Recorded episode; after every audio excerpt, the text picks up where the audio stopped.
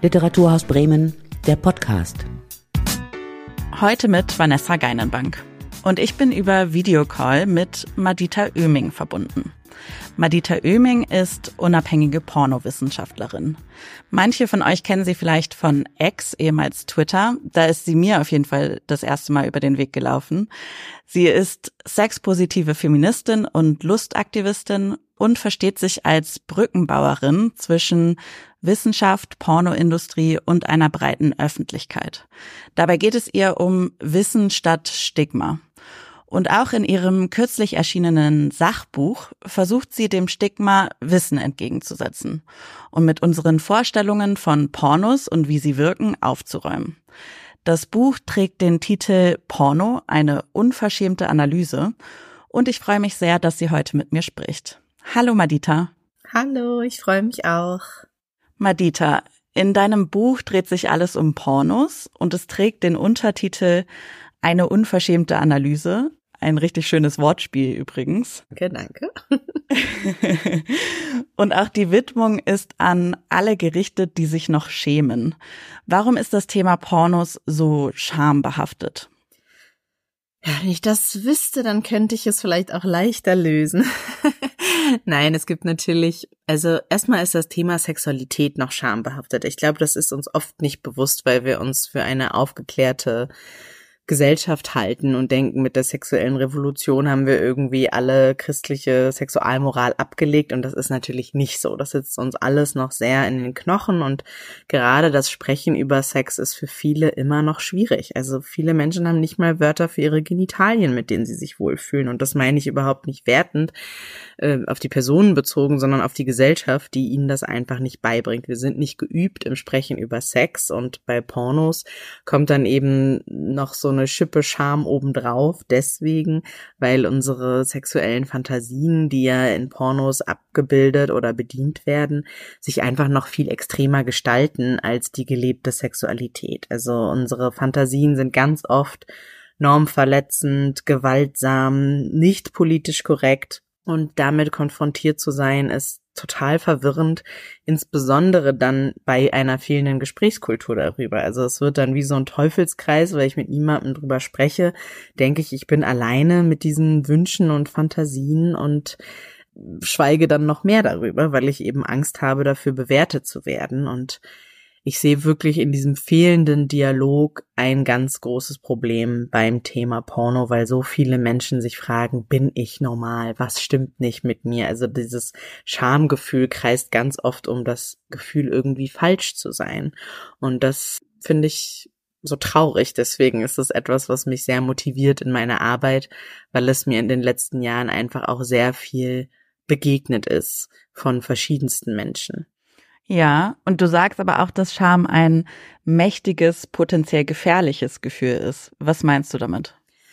Damit meine ich, dass dieses Schamgefühl verschiedenste Konsequenzen haben kann. Also erstmal auf individueller Ebene kann das wirklich dazu führen, sich zu isolieren, ein immer größeres Geheimnis aus etwas werden lassen, vielleicht auch zum Beispiel eine Barriere in der Partnerschaft daraus zu entwickeln. Also es gibt ja oft diese Idee, dass das Pornos Beziehungen und Ehen zerstören, das ist in dem Sinne natürlich Quatsch, aber das Lügen über Pornos kann tatsächlich Beziehungen oder Ehen zerstören, wenn es dann eben zu etwas wird, was hinter dem Rücken gemacht wird, dementsprechend immer mit schlechtem Gewissen. Da ist zwar das eigentliche Problem die fehlende Paarkommunikation, aber die hauptsächliche Ursache davon ist eben das Schamgefühl. Und wir sehen im Moment einen Diskurs, den ich so als ja Pathologisierung bezeichnen würde. Also es wird ganz oft über krankhaften Pornokonsum gesprochen. Das Wort Pornosucht ist in aller Munde, auch wenn das so noch keine anerkannte Diagnose ist.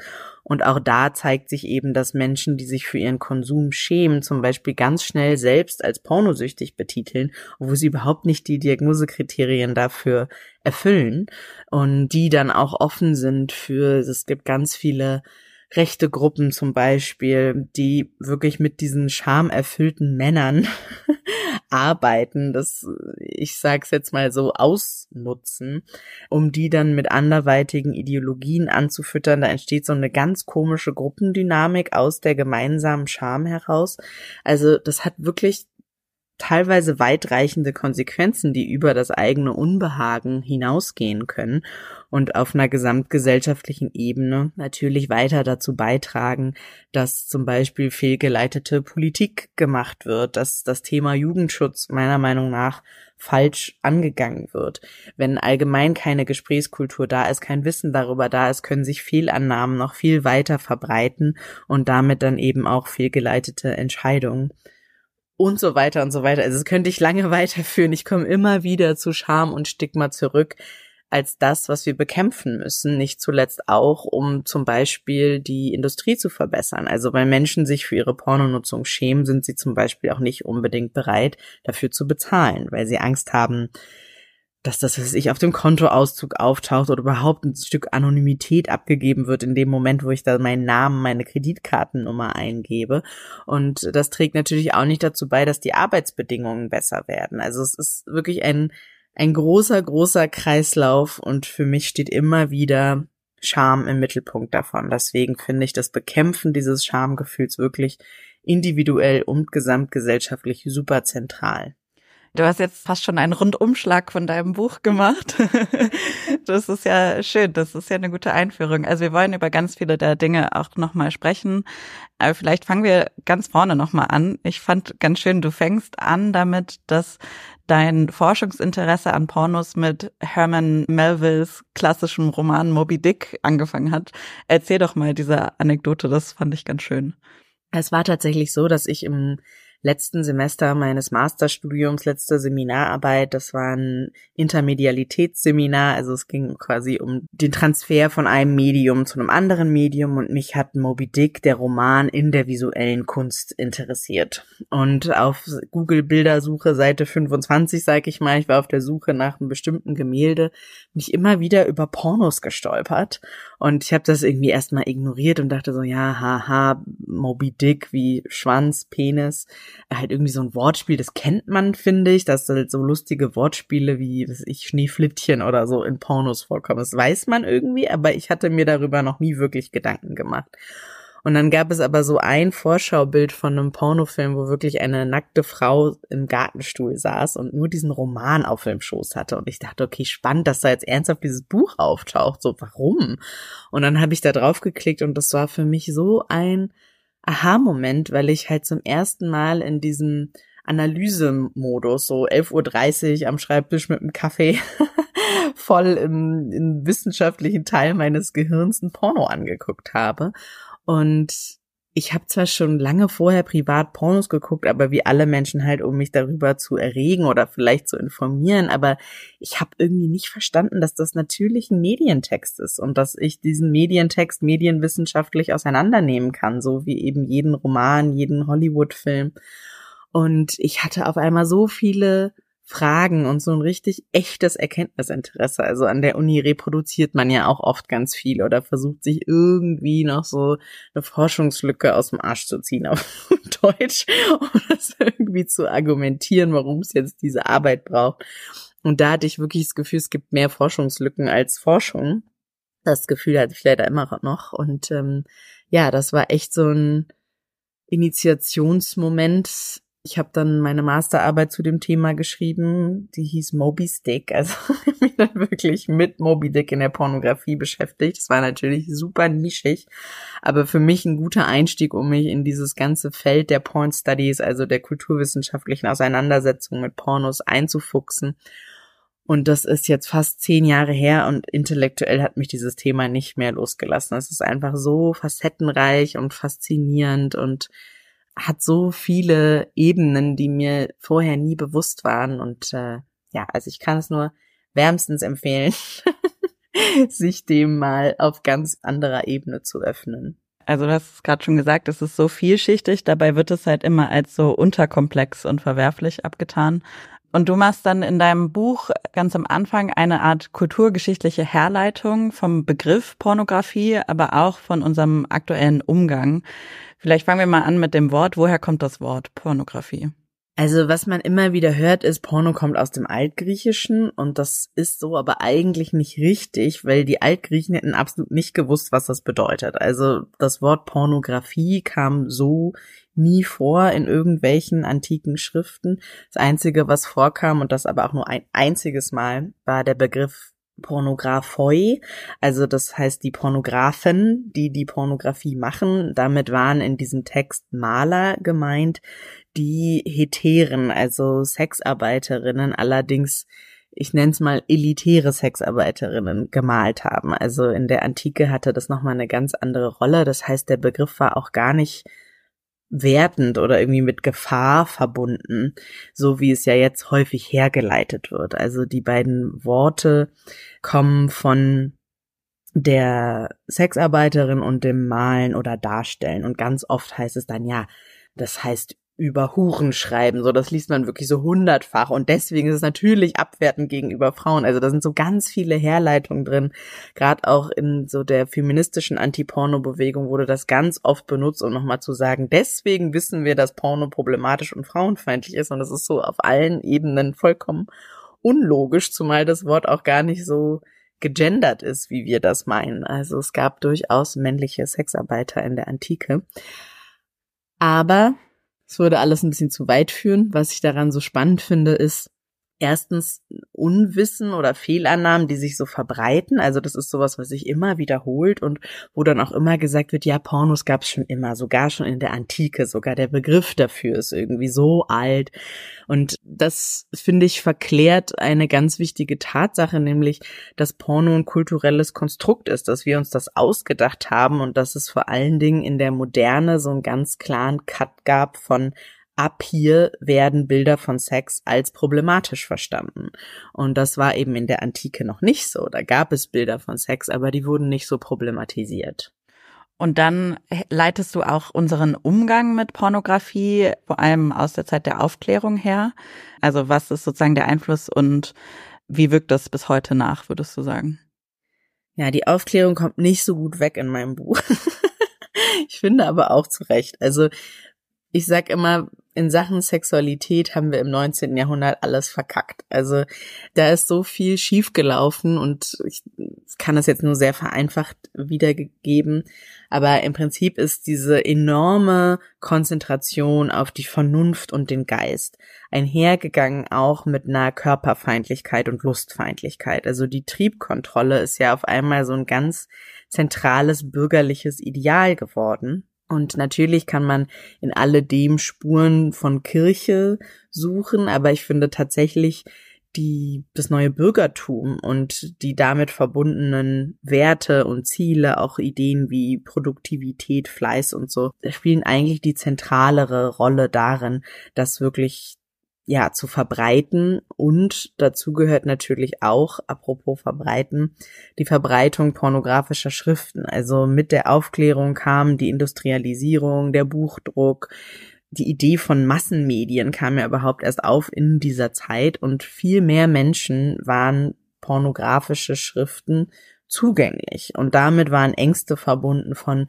was macht das mit diesen Menschen? Also von Anfang an war da auch so ein ganz merkwürdiger Klassengedanke drin. Die Idee von Jugendschutz kam da auf. Also was passiert, wenn Jugendliche, Frauen oder ArbeiterInnen, offensichtlich die drei unmündigen Gruppen unserer Gesellschaft, diese Inhalte sehen. So was könnte es sie anstacheln zu dummen Ideen, was wenn sie die Revolution anstacheln, nachdem sie diese Dinge sehen. Also ist eigentlich echt total spannend, das zu sehen in so einem Kontext von einer Medienpanik wirklich, weil auch in dieser Zeit gab es zum Beispiel eine ganz große Angst ums Lesen, dass Frauen lesen, Jugendliche lesen und die Idee von, oh Gott, Fantasie muss irgendwie gezügelt werden. Und da ging es nicht mal nur um sexuelle Fantasie.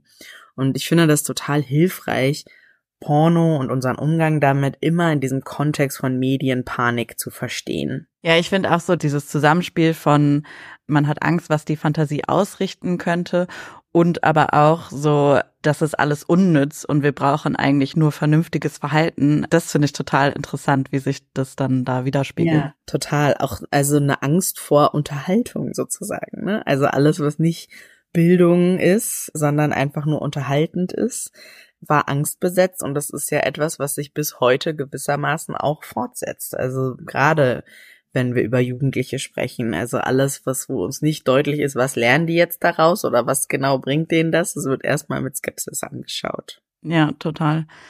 Das hat sich dann nach und nach auch in juristischer Regulierung niedergeschlagen, die du sagst auch sehr moralisierend war und vor allem auch immer eine Bewertung von Sex beinhaltet hat. Erstmal finde ich es total interessant, dass obwohl es so viele Gesetze rund um Pornos gibt, es bis heute keine klare juristische Definition von Porno gibt.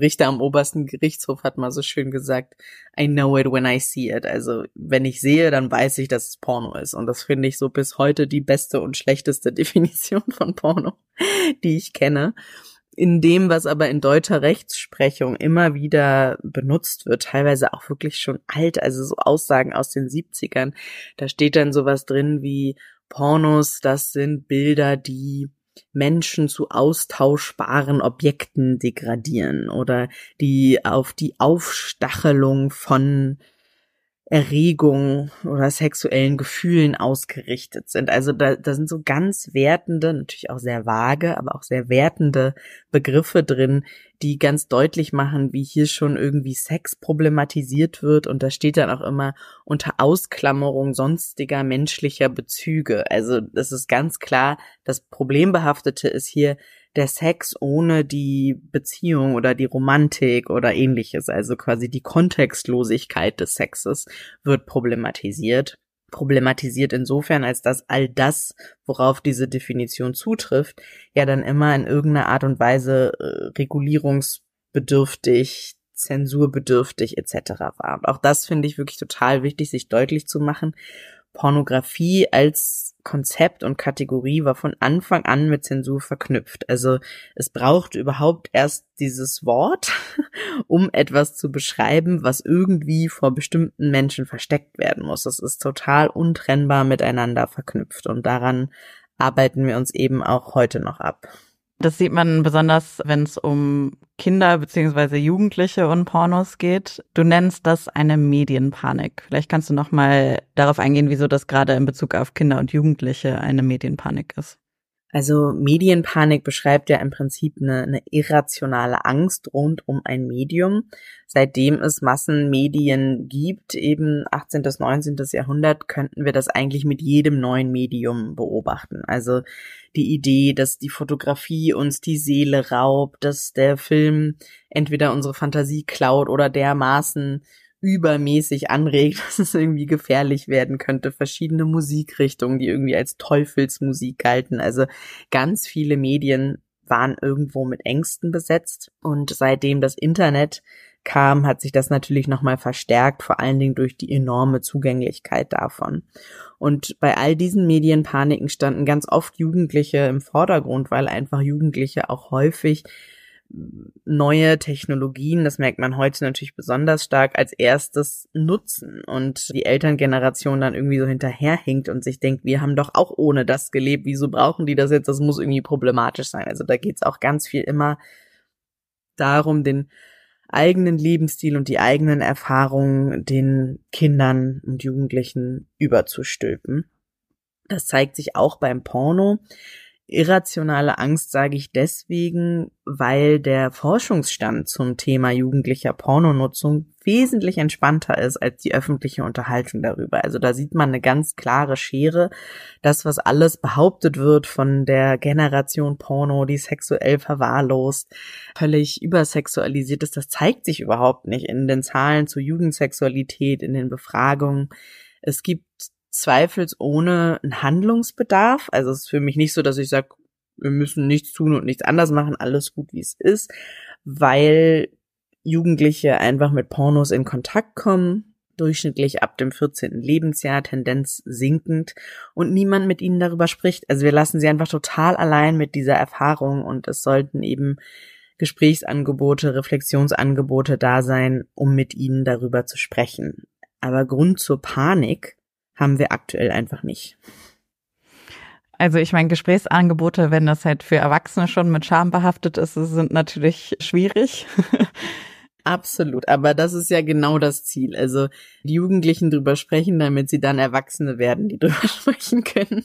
Das halte ich für einen ziemlich sinnvollen Ansatz. Also Jugendliche sind dann natürlich auch ganz wichtige MultiplikatorInnen, weil sie eben dann zu Erwachsenen werden, die das im besten Falle weitergeben. Und im Moment haben wir halt das Problem von überforderten Erwachsenen, die selbst nie gelernt haben, über Pornos zu sprechen oder vielleicht auch noch nie wirklich darüber nachgedacht haben, die konfrontiert sind mit Jugendlichen, ganz vielen Fragen, die eben immer mehr und immer früher mit diesen Inhalten in Kontakt sind. Und das funktioniert gerade einfach überhaupt nicht. Und wir sind da 10, 15 Jahre zu spät dran. Ja, ich finde, du räumst echt ganz gut mit dieser Panik rund um Jugendliche und Pornonutzung auf, wenn ich so ein paar Sachen mal nennen kann. Zum Beispiel, dass sie halt alltagsnahe, vertraute Inhalte bevorzugen, dass es den Jugendlichen oft hilft, ihre sexuelle Identität zu klären und zu festigen. Genau, und auch mit noch anderen Statistiken rund um Jugendliche kam mir dieser Begriff Medienpanik schon sehr treffend vor. Aber was ich tatsächlich beunruhigend fand, war, dass du auch zitiert hast, dass über die Hälfte der Jugendlichen berichten, dass ihr erster Kontakt ungewollt war was sich für mich sehr übergriffig anfühlt. Mhm. Und also um nur ein kleines Beispiel aus meinem Umfeld zu nennen, da haben halt Hortkinder Kindergartenkindern Pornos gezeigt. Und also mhm. das passiert, glaube ich, schon auch im echten Leben sozusagen, dass da mhm. ein schwieriger Kontakt stattfindet. Was meinst du, wie können wir damit umgehen oder was kann man da tun? Also ich plädiere ja immer ganz stark für Pornokompetenz als etwas, was vermittelt werden muss. Und dazu gehört natürlich auch dieser Aspekt. Also dazu gehört auch über Einvernehmlichkeit zu sprechen.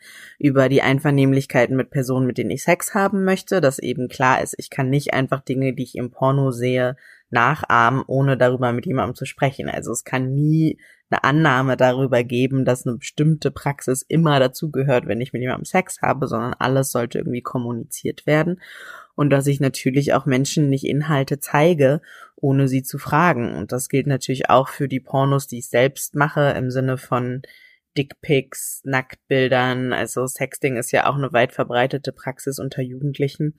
Und da muss ich aber auch wieder sagen, da fehlt nicht nur unsere Unterhaltung über Pornos, sondern auch unsere Unterhaltung über Einvernehmlichkeit. Also wir haben einfach Konsens und Konsenspraktiken überhaupt nicht verankert in sexueller Bildung und auch fernab von Sexualität ist das ja ein total wichtiges Thema, was einfach nur mit Respekt und Grenzen zu tun hat, dass ich anderen Menschen nicht Inhalte zeige, die potenziell überfordert sein können, ohne vorher zu fragen, ob das okay ist. So, das sollte eigentlich irgendwie selbstverständlich sein, ist es aber nicht. Und da finde ich es aber wieder interessant, dass dann in solchen Beobachtungen wird immer Porno als die Gefahr und das Problem angesehen. Aber das Problem ist ja viel mehr diese fehlende Kommunikation. Und daran sollte man dann auch arbeiten. Also wenn sie sich keine Pornos zeigen, zeigen sie sich halt irgendwelche Gewaltvideos oder irgendwas, was sie als eklig empfinden. Also das ist ja immer, da geht es darum, eine Reaktion zu provozieren beim Gegenüber und ganz wenig um das Sexuelle, also gerade in so einem Szenario. Und ja, also was ich damit sagen will, ist, Pornokompetenz bedeutet für mich gleichzeitig eine Genussfähigkeit zu fördern, aber eben auch eine Risikoverminderung zu betreiben. Du hattest schon erwähnt, so diese Frage von was ist normal begegnet dir ganz viel. Dem hast du auch ein ganzes Kapitel gewidmet weil das, glaube ich, viele Leute beschäftigt. Du schreibst, dass es eine Diskrepanz zwischen dem Sex gibt, den wir haben und dem Sex, den wir gucken. Vielleicht kannst du das noch mal ein bisschen weiter ausführen und so vielleicht auch unsere Vorstellungen von Normalität in Bezug auf Sexualverhalten generell. Ich finde das so wichtig, sich dessen bewusst zu werden, weil ganz oft Menschen einfach ein Porno gucken, dazu masturbieren und dann hinterher diesen Moment haben von, oh Gott, was habe ich mir eigentlich gerade angeguckt und was stimmt eigentlich nicht mit mir? Also, ich sag mal, so ein Klassiker zum Beispiel super beliebt sind so Faux-Cest, also Fake-Incest-Szenen. Also irgendwas mit der Stiefschwester, Stiefvater, irgendwie solche Szenarien, die im familiären Kontext passieren. Das ist ein super beliebtes Genre geworden in den letzten Jahren. Und ich behaupte mal, die wenigsten der Millionen Menschen, die jeden Tag auf einen Stepmom-Porno klicken, haben tatsächlich irgendwie erotische Gefühle für ihre Stiefmutter. haben vielleicht auch gar keine Stiefmutter. Aber natürlich kann es passieren, dass ich mir das angucke und denke, oh Gott, sexualisiere ich gerade meinen Stiefbruder, so was, was ist mit mir? Ähm, und sich da einfach nochmal deutlich zu machen, dass das eben nicht nur ein Abbild unserer sexuellen Wünsche ist, sondern dass es ganz oft sogar total konträr zu dem ist, was wir gerne erleben leben möchten, wie wir behandelt werden möchten, wie wir andere behandeln. Also eine sexuelle Fantasie ist ja oft dadurch reizvoll, dass sie irgendwas Verbotenes zeigt, etwas Falsches. Das heißt, es kann auch sein, eine Art und Weise, jemanden vielleicht zu beschimpfen oder beschimpft zu werden. Also ganz viele Menschen werden ja von so Erniedrigung auch erregt in die eine oder in die andere Richtung. Und das heißt dann nicht, dass ich so mit Menschen spreche oder dass ich möchte, dass jemand so mit mir spricht. Und das wäre auch immer der Punkt, wo ich sagen würde, da sollten Menschen irgendwie achtsam werden. Also wenn sie merken, sie gucken zum Beispiel immer sich nur Pornos an, wo jemand sie beschimpft und runtermacht, ist es natürlich wertvoll, einmal zu gucken, umgebe ich mich denn im echten Leben mit Menschen, die mir respektvoll gegenübertreten oder ist das was, was ich auch suche in meinem tatsächlichen Umfeld? So, da ist dann für mich der Punkt, wo ich sagen würde, da ist vielleicht ein therapeutisches Thema drin, ein Selbstwertthema drin, etc. Aber ansonsten ist es eben ganz häufig so, dass Pornos gerade deshalb erregend sind, weil sie nicht unseren Werten entsprechen. Und da so ein bisschen die Wertung rauszunehmen und nicht zu denken, Gott, ich bin ein schlechter Mensch, weil ich mir jetzt schon wieder diesen Porno angeguckt habe, das halte ich für sinnvoll. Und auch in einem partnerschaftlichen Kontext, also in vielen monogamen Beziehungen gibt es dann dieses Gefühl von Pornonutzung ist Fremdgehen oder da drin werden irgendwie Wünsche deutlich, die vielleicht in der Beziehung nicht erfüllt werden.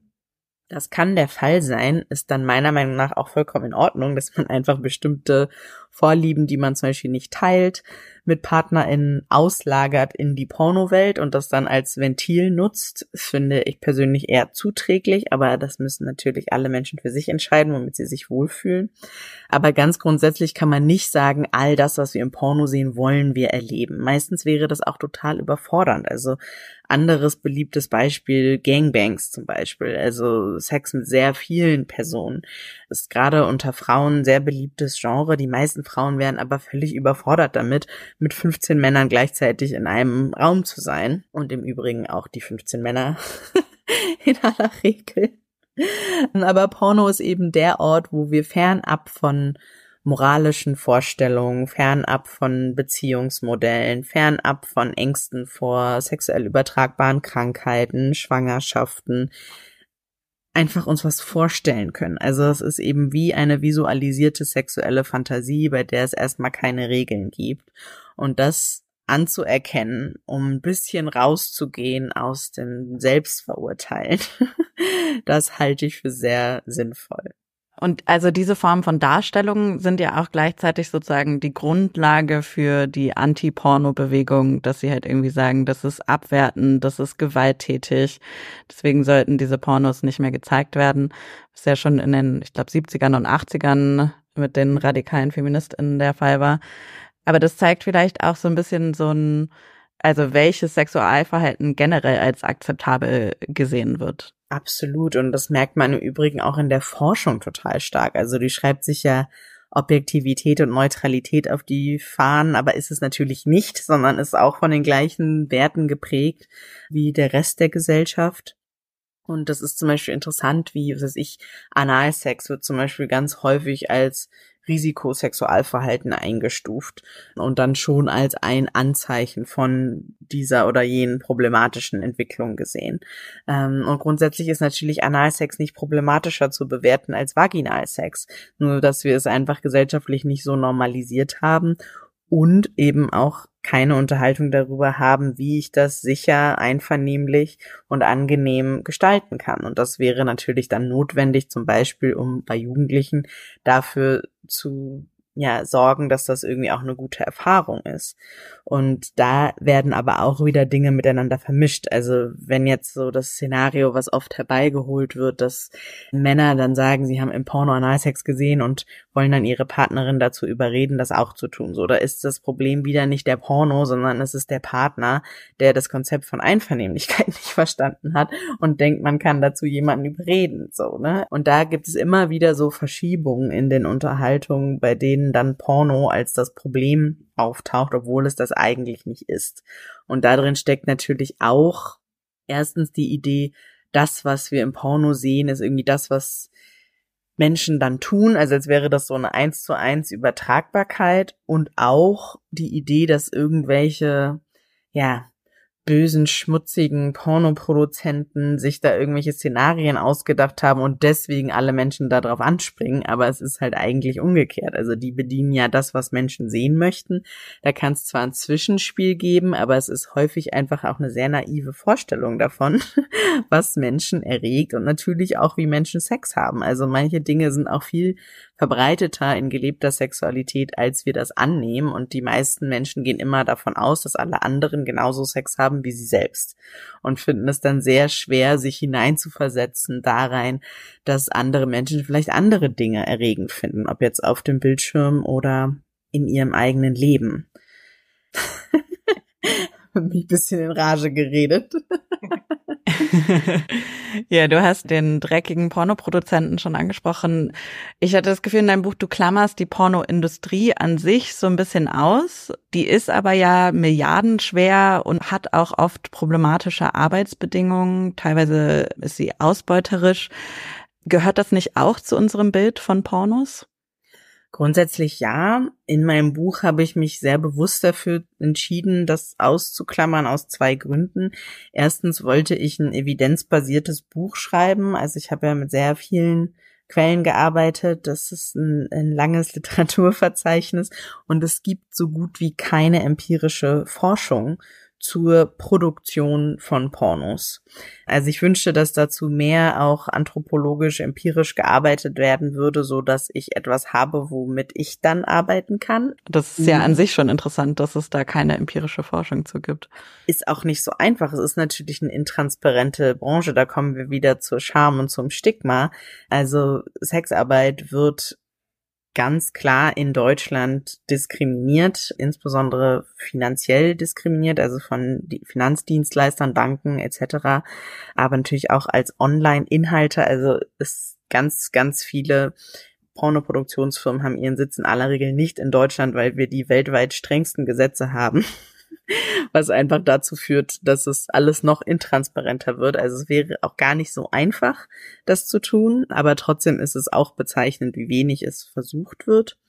Die fehlende Datenlage ist ein Grund dafür, weil ich mich einfach auf diesem Weg nicht dem nähern kann.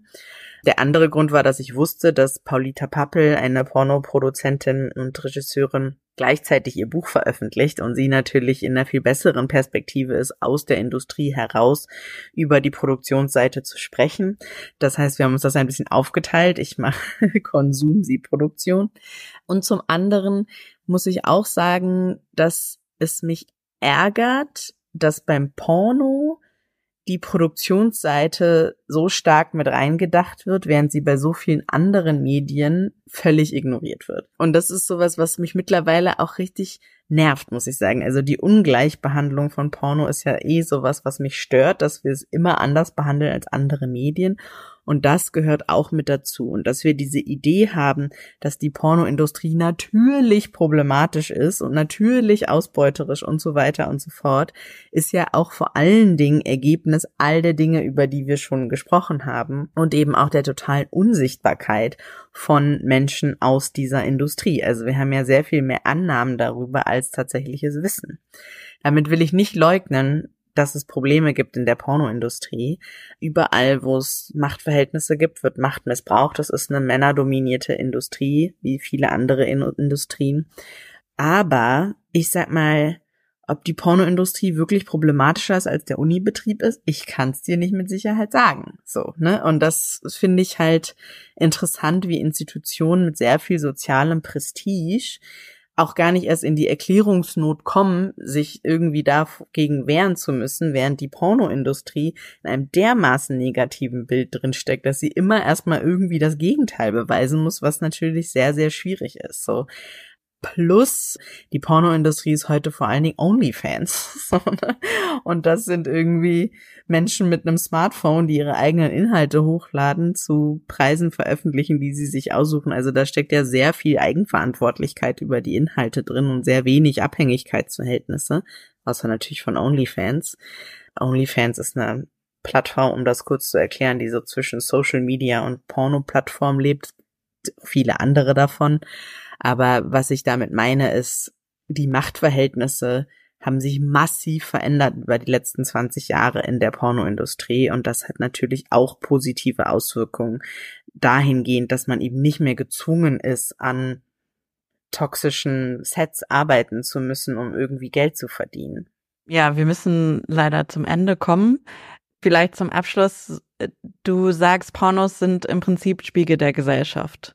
Vielleicht kannst du das nochmal kurz ausführen. Ich glaube, im Langformat habe ich es eigentlich schon gesagt, aber das fasst nochmal zusammen. Was ich damit meine, ist, dass Pornos sind genauso sexistisch wie unsere Gesellschaft ist, ist genauso rassistisch wie unsere Gesellschaft ist. Die Fantasien, die darin abgebildet sind, sind genauso problematisch, aber eben auch genauso vielfältig wie wir es sind. Also die Idee, dass das irgendwie in so einem Vakuum entsteht und dann auf uns geballert wird und uns negativ beeinflusst, das ist für mich so ein totales Missverständnis von Medien im Allgemeinen, die ja immer Kulturgut im Sinne von Produkt einer bestimmten Gesellschaft sind. Und für mich ist das deswegen wichtig zu verstehen, weil selbst wenn wir Pornos verbieten oder wenn wir bestimmte Pornos verbieten, dann werden diese Probleme nicht in der Gesellschaft verschwinden. Also es wird weiterhin Sexismus, Rassismus und andere gesellschaftliche Probleme geben, toxische Männlichkeit etc., wenn es nicht mehr auf dem Bildschirm zu erkennen ist. Und deswegen finde ich die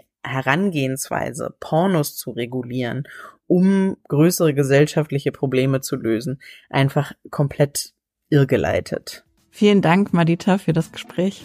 Danke dir. Und wer jetzt neugierig geworden ist, der kann sich Porno, eine unverschämte Analyse besorgen. Das Buch ist beim Rowold Verlag erschienen.